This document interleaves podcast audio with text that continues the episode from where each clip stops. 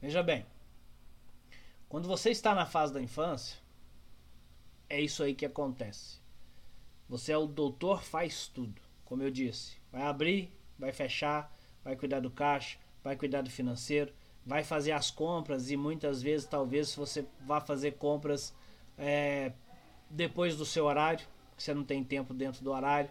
Você vai ter que fazer as conexões com o cliente, vai ter que cuidar do marketing, vai ter que cuidar da, da venda, vai ter que cuidar de todo o operacional que ali acontece. É o doutor faz tudo. É a sua empresa na fase da infância. Ela ainda é altamente dependente de você, sua energia está aplicada ali, muito provavelmente conectando com muito estresse, muito provavelmente trabalhando sete dias por semana ou 24 horas por dia, ligado o tempo todo para fazer a coisa acontecer. Aí é que é a necessidade de você começar a caminhar em direção a ser um gestor de pessoas, a ser um líder efetivo no seu negócio.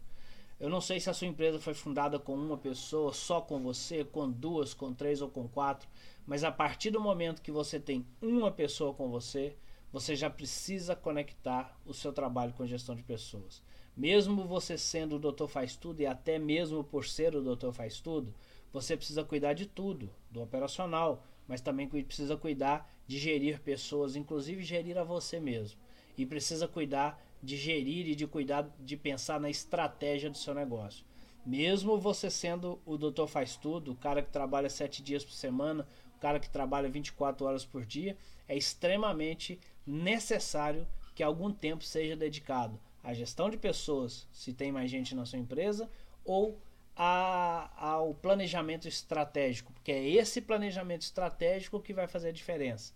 É ele que te diz a caminhada, é ele que te diz para onde você quer ir, é ele que te diz o que você quer fazer no futuro. Esse planejamento estratégico é para apontar para onde você quer ir. Se você não tiver um tempo para cuidar disso, talvez você continue sendo doutor faz tudo para o resto da vida. Talvez você